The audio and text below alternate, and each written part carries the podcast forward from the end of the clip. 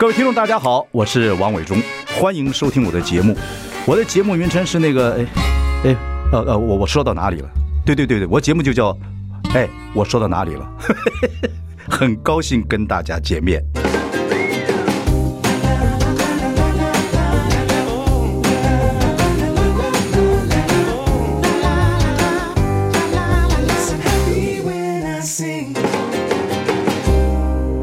大家好，我是王伟忠，欢迎收听。哎，我说到哪里了？最近很多人都在讨论这个 Chat GPT 啊，这个现在现在用的已经宕机了，我的手机已经宕机了，就是这个没办法，太多人使用了啊。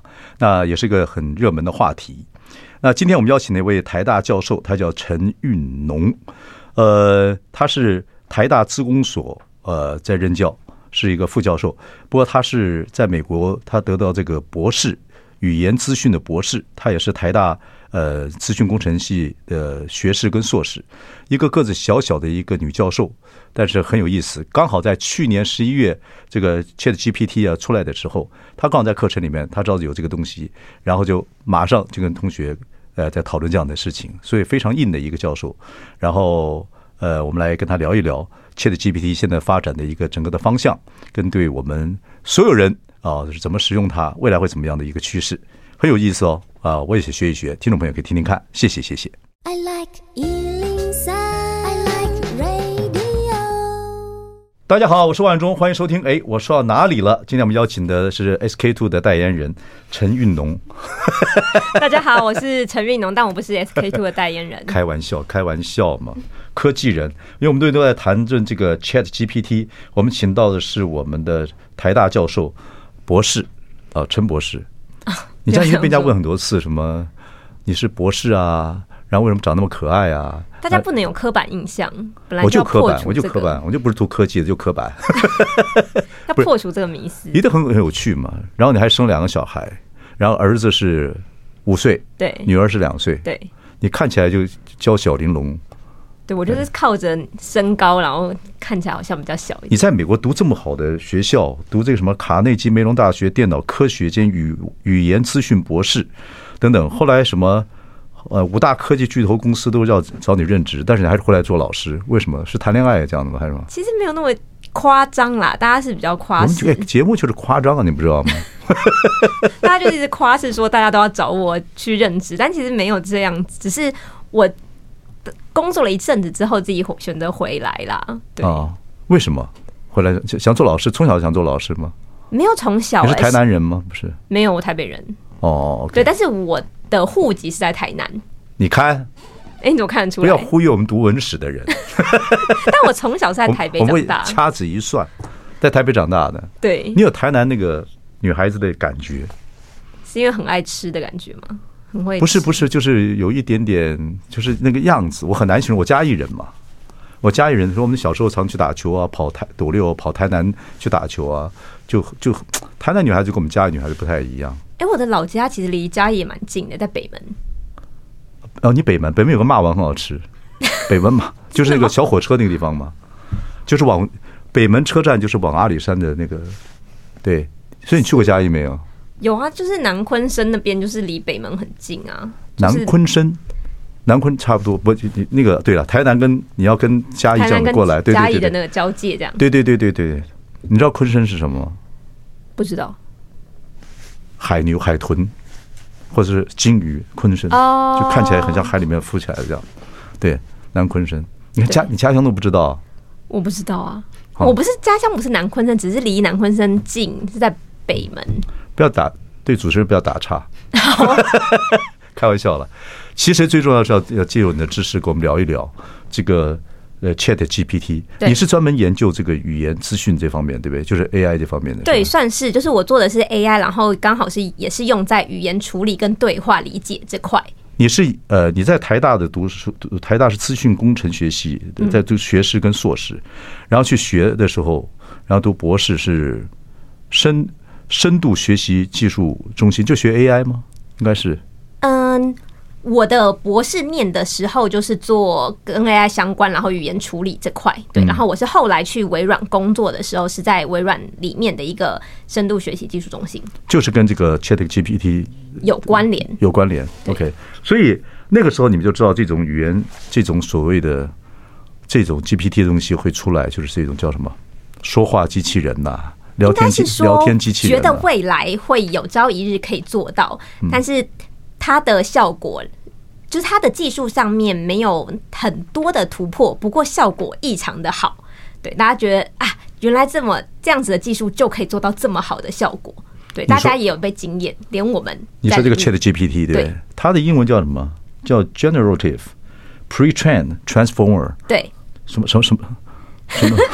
好，Transformer 不是。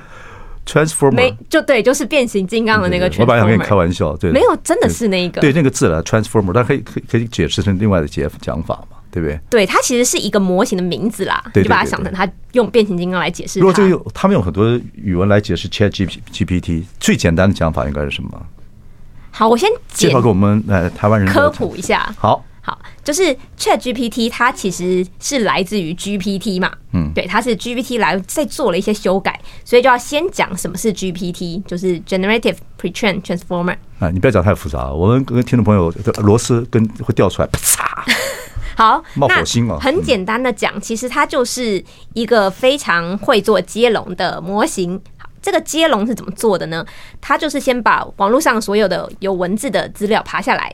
好，那现在比如说这边有一句话是“伟忠哥好帅”，嗯，那他就要利用这一句，然后练让他练习怎么做接龙。所以他看到伟忠的时候就要加哥，好，看到伟忠哥的时候呢就要加好帅。大家都大家都叫伟忠哥是这样的，他是累积很多 acknowledge 是吧？对对对，就是如果网络上的文文字只要提到伟忠一定会加哥的话，他就会学到说哦，我看到伟忠我就要加哥。我这还没有宕机的时候，用 ChatGPT 打王伟忠不。不，还好像说，请用中文回答，没有这样的资讯，没有人问我，没有人问我，所以他就没有累积这样的东西，对不对？简单来讲。一定要有人去问，或者说王伟忠说做什么什么事情，他就累积一样东西。后来你打出谁是王伟忠，呃，谁是在做电视台湾做电视制作王伟忠，他就啊就会有什么东西出来。其实不会耶，因为他原本就把维基百科这些资讯都爬下来了，所以你一定有维基百科的。我真的是有打他，他他真的是讲说，我制王伟忠制作人，我们他他里面是就打出来字啊，就是就说没有王伟忠什么制作人这样的资讯等等等等，对，很奇怪，我看你很奇怪。所以对你，但是但你可以，然后我就骂脏话，你可以多试几次，他会有点不一样。我就骂脏话，他说：“哦，是你啊！” 就发现了，终于是呃，就我就知道是你，没有这么厉害了。对，他其实只是会接下去，所以他知道怎么接，看起来很顺，看起来很合理。他看过的文字比我们都还多，所以他知道怎么文字怎么接是非常通顺的，非常合理的，看似有个样子。你说他用文字的接接法，但是很多文字接法其实他的资讯也不见得是正确的。对啊，所以这就是现在 ChatGPT 会有的问题，因为它只是看似通顺，但它没有确认里面资讯到底对不对。嗯，对，所以他的确是没有能力去做确认资讯正确与否的这一个。他就很就像我们这种人嘛，你会叫我 Chat 王伟忠，我很会砍嘛。我刚才前面为什么跟你讲那些那微博？很会出一张嘴，哎，很会就出张嘴嘛。所以我刚才就为什么跟你砍那么多，就是要，就是就会砍这个 G G P G P T 就是会砍，但它里面有很多资讯，如果它是累积全世界或者为什么很多的很多资讯这样的累积，它一定会有很多错误的东西也会打出来嘛。对，它会有正确的，也有错误的。错误它不自省嘛，对不对？对，因为它可能也没有办法确认说网络上拿到这个资讯到底是对的还错的，或者是他觉得这样接很顺，嗯，是不是应该王伟忠哥真的很帅呢？他没有办法判断，可能很多人都说很帅。大家就他就觉得接很帅很帅，有有什么好不能判断？有什么好不能判断的？因为他不是一个人，而且这个标准很客很主观。哦，你用这个很理论很有趣，就是你是用接龙的情绪在讲。对，他其实就是接龙而已，就是把很多语文这样接龙接龙起来。但是他觉得他这个接龙接的很有逻辑感。对，他其实刚刚说到是 GPT 嘛，他其实就是做接龙这件事情。那他怎么变成 Chat GPT 的呢？他做的一个额外的事情是，他。收集了很多人去写说，你什么样子的回回复对于人来讲你觉得是喜欢的，然后再继续让他训练，所以他其实学了一些回应方式是人会比较喜欢的回应方式。嗯，对，就比如说，嗯，他你你提到一些可能，比如说政治敏感的议题，那这时候我就我希望这个工具不要乱回答。就应该就说，嗯，这个东西很主观，有这个面向，有这个面向，就是要有些官腔的打法，然后就把这个回答写在里面，然后我就让他去训练。那他遇到这些问题的时候，可能就会很聪明的避开这些回答，就说，哦，这里有很多不同的面向，那有人这样讲，有人这样讲，对，但这很主观，对，他就不会去 touch 这些敏感的议题，对。哦，就说比如说，呃，美国一个左派的民主民主党的人。他写了一个文章，或他在广播上讲了一件事情，说美国也在研究如何呃毁灭台湾啊，请这是什么意思？他就要很多，他 ChatGPT 就会就累积很多这样子的 acknowledge 出来，但他会用人类比较好的方法讲的，不要不不要那么残忍，是这样子吗？对，有一点像是，比如说我们有很多大家会问他的问题，对不对？那现在你在问的时候，他的回答你可以给他点赞。如果你给他点赞，就代表你觉得这个回答不错，他就会累积下来。对，他就会知道哦，这样子回答是人觉得好的，所以他就会拿回去训练。可是很多人很很多人基本上，你很多人性全部都是对电脑来讲是叛逆跟好玩的，他会跟他作乱的，他会讲说你你你回答的不好啊，干嘛等等，他会跟他作乱，他也会累积下来啊。对，但是这就要看他拿过去重新训练的时候，他有没有再做一些筛选，他不一定会无脑的，你只要点了，他就一定拿进去用。他可能之后还是会筛选过后，然后觉得 quality 比较好的，然后才放进去重新调整。所以你不会一直说你就是这样讲很好，这样讲很好，然后他就真的被你就是导导导歪到那个方向。简单来讲哈，这这个当然是很多的，反正是电脑啊这样的处理啊，人工智慧这样处处理。简单来讲，它就是你问他什么，在未来，在未来了，现在他还是当机嘛，或者他或者。我是在我的东西在当，机太多人用了，它现在累积的可能还不够，它这样子急速这样子发展，它这样这样才串联各方面来讲，它以后真的会变成一个很多东西无所不能嘛，对不对？几乎讲你只要问他什么，再这样累积下去，再累积个几个月就不得了，他什么都可以回答哈。嗯，我觉得是也不是，就是有可能他会越来越强，嗯，他的确会越来越强，没错。可是目前他的技术有一些限制是。还在技术层面没有办法解决的，因为刚刚有讲到，他其实并没有理解你到底说什么，他只是我就是接下去，嗯，对，所以接下去，对，他就觉得这样接很通顺。比如说，这你跟我了解的跟看什么《金周刊》怎么讲不太一样，好像《金周刊》他说他都可以写论文嘞，写也可以写编剧嘞，这叫接龙吗？对，但是他就是因为看了非常非常多好的编剧写出来的东西，所以他就觉得这样写就。是人觉得好的一个剧本，剧本你这样就解释我通，但论文有些都是新的新的想法啊，他应该没有看过很多新的想法，除非这个论文大家都在抄啊。没有，他其实不是抄之前看过的东西，他其实是看了很多很多很多论文，然后他自己也可以做一些拼凑重组，有点像是你读了很多书以后，你脑你重新写一个新的东西，你也是在脑中把你过去学到这些资讯做一些 integrated 嘛，就是对对对对对对，所以他。讲出来的东西有可能是新的，没错。然后他也觉得我这样写很有一个论文的样子。OK，所以 ChatGPT 如果用人人来讲，如果它是一个，我们用这个 art 这个是 AI 来讲好了，人工智慧来讲，它是如果用人拟人化，它就是一个很会收集资料、很会哈拉，又可以投其所好的这么一个咖。对，我觉得是对，所以就所以你们。不找我们，你们做科技人不找我们做哈拉的人，没有办法把一个事情讲得很清楚的。所以他就跟你的能力很接近，就是非常的会哈拉。所以我就是 Chat GPT 的拟人化。真人版 真的假的？我跟你讲，你讲的你讲的跟我看的资料就不太一样，但是你这样讲我懂了。他其实是没错，但是他因为他所以他不代表对错。对比你多的地方，可能是他的资料量非常的多，所以他会哈拉的，好像头头是道。他会呃，好像引用了一些东西，会觉得哦，好像有道理哦。但有一些引用的东西不一定是完全正确的。对，所以他不能代表完全正确。他会有机会有一天做的完全正确吗？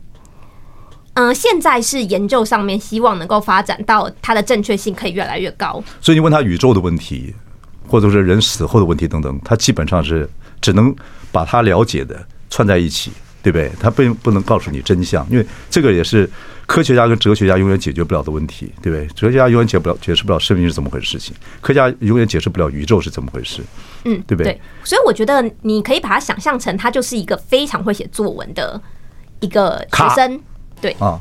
非常会写作文，对，然后他写的很好。那你要怎么去确认说他到底是因为理解了这些东西之后，他脑中脑中很有想法，所以写作文写的这么好，还是就是因为他看了很多高分的作文，所以他写出就是他知道高分怎么写高分啊？对，你很难判断他脑中到底有没有东西。那他的修辞，在就是说他是作作文出来的嘛？哈，比如答出来，他的修辞学呢，就他有没有幽默感呐、啊？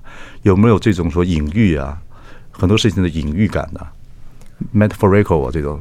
嗯，就我自己的面向的去理解，我会觉得那其实他不算是真的有幽默感，就他不知道什么叫做幽默感。但是因为他看了一些东西，然后大家就说这个叫做幽默感，他就记得好怎样子写可能是人觉得有幽默感的东西，所以他就把。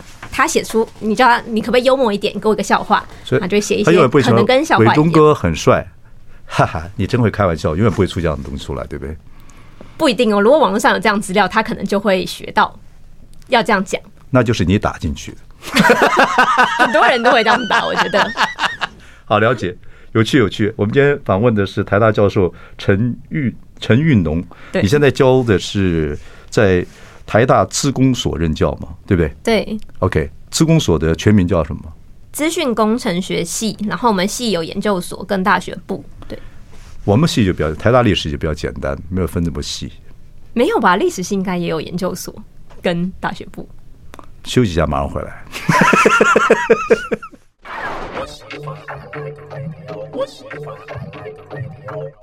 大家好，我是王伟忠，欢迎收听。哎，我说到哪里了？我们今天请到的是你看不出来他是台大教授的陈运农啊，人家是在台大资工所呃任教的副教授，然后是博士学位，然后回台湾教书啊。这个为什么喜欢教书？不去那？我相信很多人会花很多钱请你啊，上千万的薪水啊，在美国有这样的机会吗？对。嗯，是啦，但是我觉得你赚了比较很多钱的话，你还是会想要用这些钱来达成你喜欢的生活。对，那如果那个生活不是你最喜欢的，比如说我喜欢住在台湾，我喜欢台湾的文化饮食啊，然后很便利的生活，那我觉得在美国那样子的生活，就算你赚了比较多钱，可是好像过起来没有真的那么的快乐。对对，那我还不如快乐。我问你，这个就是我们今天来谈这个 Chat GPT。对，所以你把这个问题打进去，陈玉农等等等，他有这么好学历等等等，美美国这种什么 F A N G F A A N G 的这个五大公司啊，什么什么 Google 都要找他，他不如他回来台湾，原因是什么？然后你这个就是现在我们录下来，然后搞不好以后也变成就有知识，他就这样回答。哦，陈玉农他说什么？他喜欢台湾什么什么东西，对不对？有可能，有可能他有可能会把你先讲的话进去，对你先讲的话，我们会上 YouTube 啊，也会这样存下来。他不知道从哪去得到知识，那。陈运农他就这个把你这个累积下来，就人家就会回答陈运农这样的问题，会这样子吗？对不对？接接龙。其实目前就是很有名的这些人物，你问他，他其实答对率都还是蛮高的，就他的资讯用的还不错。但如果相较之下不一定那么的有名，或是有一些人名可能一样，那他可能就会诶有点错乱，有点错乱。哦，不过我真的打进去，王伟忠制作人真的还没有资没有资讯，没有。你现在可以再试试看，他每次真的会不一样。他就当机了，很炸炮。他 他不想回答你。对，宕机。呃，你在你觉得你在学校后来到美国读博士干嘛？很多方面就是研究这样的 AI。你的孩子现在才五岁，跟两岁。我们推推看，你的孩子十岁的时候，你的儿子十岁的时候，这个 ChatGPT 大概以你的这个这个所谓的呃推断 predict 预测来讲，会变成什么样子？其实我觉得这个东西出来之后，因为现在大家还不知道怎么去使用跟怎么帮助我们的生活嘛。当然，生活有一些东西可能已经可以用它来辅助了。那工作要怎么？没有很多好，你们台大研究所的人在去研究研究这个 ChatGPT 可不可以用？可不可以用来帮他写论文啊？你讲的，或者是帮他包装他的作文啊？你讲的，你讲的，没有。但我觉得其实这是应该要学习的能力，就是。以前我们可能会，大家以前可能都会学习我们怎么把这个定某个名词的定义记起来，对，但是到了后来，比如说，Go，我们可以用 Google 去搜寻资讯之后，你把那个定义记起来这件事情，其实就变得不是那么重要，因为你的资讯随时可以搜寻，就可以考试可以翻书或者可以用手机一样，那只是资讯，但是你自己的你自己的想法跟理论还是这很所以就变成是你学习的方式是你要怎么去正确的搜寻到你要的资讯，并且去做一些组织，然后。来，然后来内化。那现在只是把这个工具变成是 ChatGPT 而已，所以大家要学习的就变成是：哎，我怎么去精准的问出我需要的资讯？然后我要怎么有能力去判断他给我的资讯到底是否是真正确的，或是错误的？然后再去做微调，然后再去跟他互动。对，那这个你讲起来就跟当年古时候的君王康熙要做《康熙大字典》，永乐皇帝要做《永乐大典》一样，对不对？就是，也就是。做一些这样的东西，支持跑酷上去，这个 ChatGPT 是这样的，还是没办法取代真正的人的脑袋，或者是说，或者是说，就像现现在有很多人讲说，他会很多职业会不见了，呃，很多人会不见了，像编剧，像我们这行的编剧就不见了，因为只要丢几个元素进去，比如说陈玉农加呃谁谁的狗谁的猫，再加外星人，再加一个鬼，帮我写个，就就剧本就出来了。对，所以我觉得它可以。辅助编剧，就是有的时候，比如说原本现在编剧做的，他可能从故事啊、剧情啊，然后很多细节都是他要一字一一句的去写嘛。但现在他可能大致上大纲出来，大大致上剧情出来，可能有一些细节对话这边，你就可以让 ChatGPT 让你补补全。那他可以花更多的时间去思考，说我要怎么样让这个剧情更吸引人、更好。那他的时间。这我觉得编剧这个角色并不会被取代，而是他的时间会更多用在更需要人的地方。好，那问你一个问题啊，比如说剧本的，剧本我们大家知道，我们用剧本来讲，听众比较了解。剧本这个我们刚刚讲的爱情故事，什么外星人啊、宠物啊、鬼啊，或者是呃陈玉农博士啊，都放在里面，大概大纲可以出来。选角色他会给你，如果说好，那我们现在请问，我们现在这个剧本出来了，谁去演这些角色？谁要演陈玉农比较好？等等等等，啊，那他会不会建议？我觉得他可能可以给你一些建议，他可以做到这个地步，对，他就把你把你的名字跟什么图像放放进去吗，他处理不了，他不处理图像的问题，对不对？目前他是没有处理图像的，但是你如果你比如说你问他说，哎，我这边有几个角色的 candidate，然后。第一个人是谁？然后他有什么特质？第二个是有什么特质？你觉得哪一个比较适合让他选？他其实可能可以给给你一些建议，然后跟他认为说，哎，为什么他会做这个判断？比如说这个角色因为有某个性格，然后你刚好这个这个演员他也有某一些特性，所以他觉得比较符合，然后可以让你当成是一个辅助你的一个资讯啦。那你现在就把这个打进去啊，说像哎，这个有剧本如果要用我陈要演我陈玉龙的话，蔡依林最适合，蔡依林。他以后他就会当做最大的参考，是不是这样的？因为你给他这样子的东西，嗯，对不对？我觉得可能很难用少量的资料就让他改变他。你付钱给我们，我们会帮你打，演你最小框大这样子。对对对。可是真用所谓的大网军的这种大的这种大网军的数量去攻这个 ChatGPT GPT 是有可能的吗？在未来也可能会有一个软体专门输入这种东西给 GPT。把它的整个的 database 给搞成另外一种学问，大家会相信。如果有这种阴谋论呢？嗯，我觉得这也是现在很多国家都想要自己训练自己的 ChatGPT 的一个主要原因。因为现在这个东西它是基于原本的广大的网络上资料嘛，那全部都是控制在 OpenAI 上面。那 OpenAI 这个组织，实际上你也不知道他到底用了哪些资料，跟他后面找了哪些人去写这些内容。对，所以如果说我们真的要用在比如说台湾的某些场景场域，那他可能会担心说，我不无法控制后这一个 OpenAI 它的 ChatGPT 后面的资料集，那会不会有什么问题？对对，所以每个国家可能就会觉得，我应该要发展自己这个国家适用的，我们可以控制需要哪哪些资料进去，然后甚至是你如果是有一些比较隐私的资料，那我也可以在你的。就是这个公司里面内部自己做调整。对啊，我记得好像看那个资讯，Elon Musk 他基本上他也本来是这 ChatGPT 这个里面的组织的一个，后来退退出。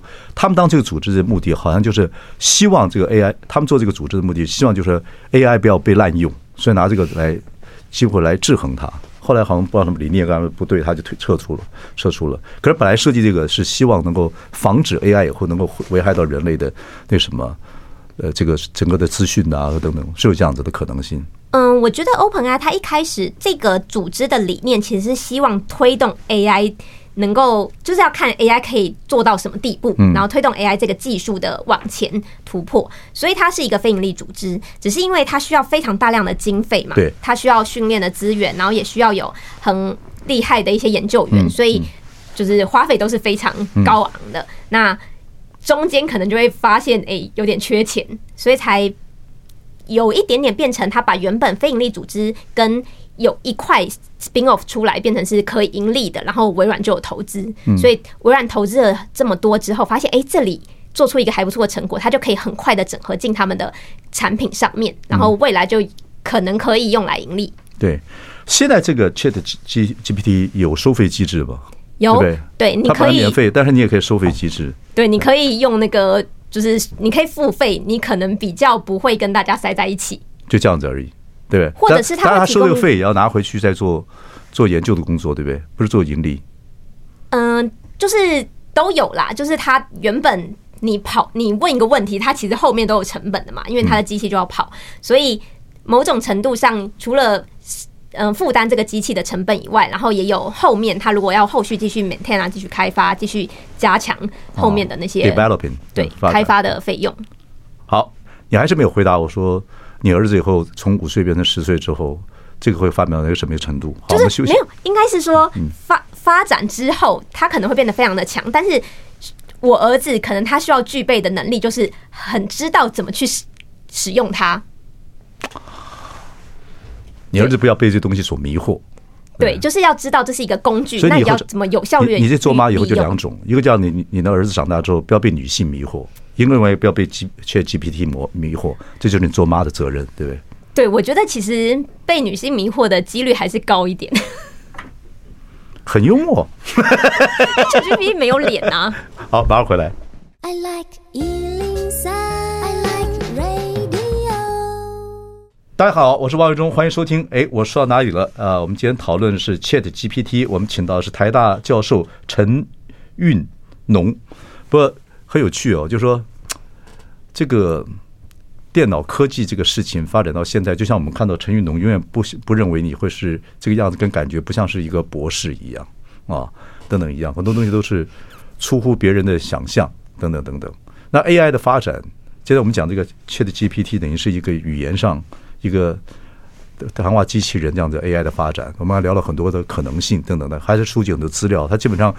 在未来来讲，倒是对跟也回答资讯是完全对，也不太可能，因为整个的世界有很多错误的资讯，他也要去把它消化，对不对？他他他们有时候他，所以他们有这种排除错误的这种能力嘛，对不对？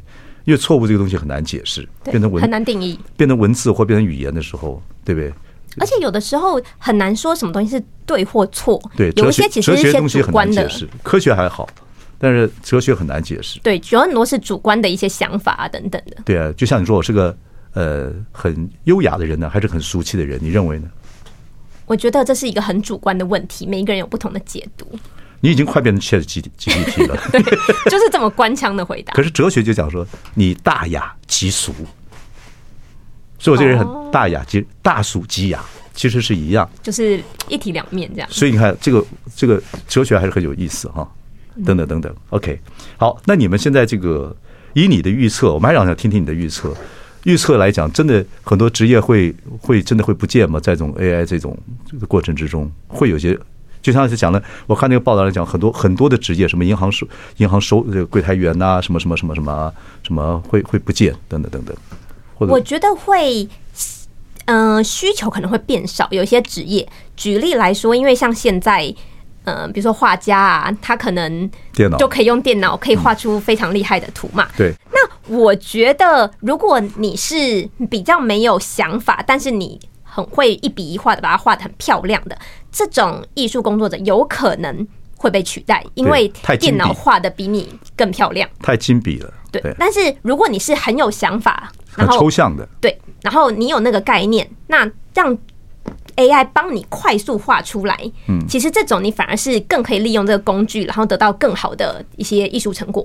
对，其实你们学科学的人基本上认为很多很多趋势是挡不住的嘛，对不对？嗯，根本不要去挡它，对不对？就是也很难挡啦。对对，就是关一个门开一扇窗嘛，对对不对？对，就是它有它的缺可能危险的地方，但是也有它优势的地方。OK，对，所以要善用这个工具，所以就有可能有一些人可能不会善用工具的，可能就会被淘汰。嗯，但是很会善用工具，他反而可以变得更厉害。嗯，那你现在学校里面教的是在这个施工所，呃，教的是哪一个？教的？我主要教的课是，如果是研究所的课，会比较跟这个领域相关，像是 AI 啊，那我们这个模型怎么训练？那它在应用情境有哪些？所以在我上学期开这门课的时候，在中间，因为十一月 ChatGPT 就刚推出，对对对对，然后我就马上去看了，就是这些相关的一些论文，因为 ChatGPT 它其实只有一个 blog 而已，它没有。把他的论文拿出来，对，他没有写一个论文，但我就有找他相关的这些其他的模型，然后去读了一下，然后赶快把它放进我的课程里面，这样课程才不会 就是好像落后时代。Update，今天很会 update，对，所以变化的真的很快。OK，所以就学生就更有兴趣了，学生就可以比较容易的跟上现在的趋势。台湾这种 AI 的发展呢、啊，我当我们现在讲的是等于是一个聊天机器人这单方面来讲。那广泛不管或广泛或狭义来讲，台湾的这个怎么样？台湾的学生的素质在研究 AI 这方面的，我觉得很好啊。真的吗？对，就是我觉得台湾的学生在就是技术面其实都蛮强的，因为我们的那些数学啊这些背景其实都还蛮扎实的，所以让他们来学这些技术啊、城市啊都还蛮强的。那我觉得全球来比，台湾学生会比较弱的地方，其实是在于怎么把它做好的东西包装。讲的天花乱坠，你说 present 对 presentation，所以这就是你的强项。我我有是我是可以帮助你们台大学生，但没有人会接受我。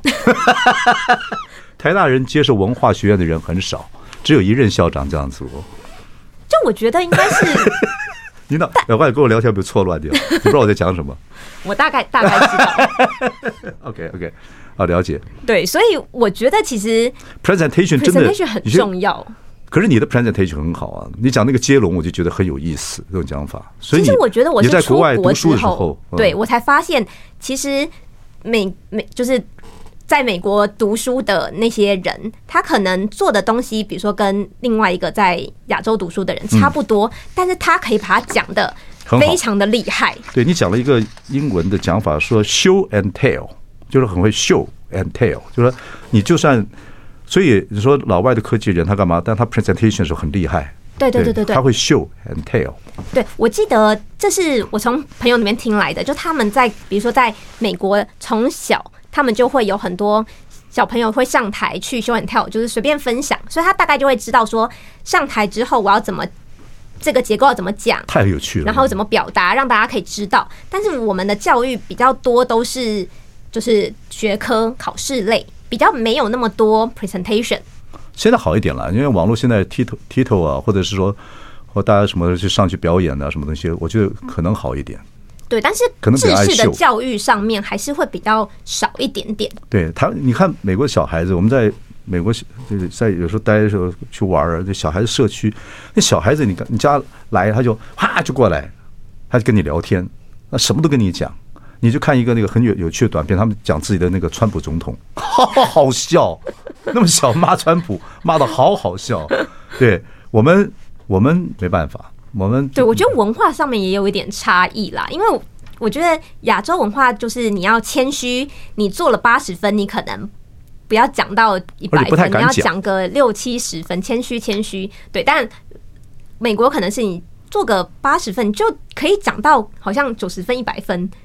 就是要把产品先卖出去再说哦，所以你是在美国，你所以你在美国的时候，绝对有这样子的状况，所以我觉得这个差异是最明显。那你们做是你你硕士在台湾读的嘛？对不对？对。你做博士的时候在那边，你们要做也要口试吗？也要 present 你的你的你的 essay 或怎么样吗？对对对对对对对，所以就会觉得哦，这一块真的输很多，因为你很难，你从小就没有这个这个训练，你很难突然就变得很会 present，这也不太。可当然会变好一些，但可能很难突然变得超厉害。OK，可是在美国读书，所有的教授对你的 presentation、对你 show off 是很看重的，对不对？嗯，对，他希望你能够讲得天花乱坠，希望你的那个 persuade 或 dissuade 都很厉害，对不对？对，因为像如果是要做就是答辩，就是论文答辩的时候，你其实就是要说服你的口试委员，说我做的这东西是重要的，然后我做了很多有影响力的成果，那他才会让你 pass 嘛。那你要怎么把你的论文跟你的重点说得清楚，然后能说服这些口试委员，其实才是整个博士过程中一个很重要的训练过程。可是像 ChatGPT，他没有这样的能耐，对不对？他就是平铺直叙。但是你刚才讲说，他会用他在他的组织里面，他会用人类比较听起来比较顺耳，但是不见得不见得会讨好人类的方法，把这个把这个答案写出来。我觉得应该比较接近是中规中矩，你会觉得哎，呃，很 OK。但可能没有像什么星座的人讲话呢？我不知道哎、欸，没有没有这个没有这个星座，我没有我不知道这个星座。我其实也不知道，我对星座没有研究哎、欸。好，我只知道我自己的星座这样子。Chat 王伟忠，等一下马上回来。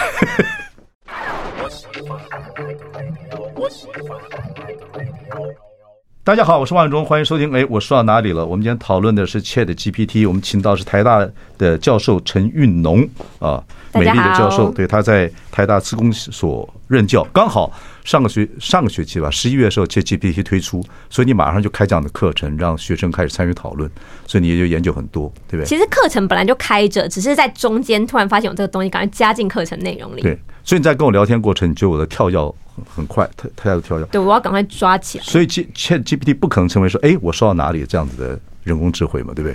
比较不会，他不会那么跳跃，因为你就会觉得他不知道在干嘛。就它是中规中矩类，就是会顺着你的内容，然后慢慢的讲。所以你决定把那个，哎，我说到哪里这个这个名字改成说，不知道他说到哪里了。我觉得这个题目非常的适合这个 节目。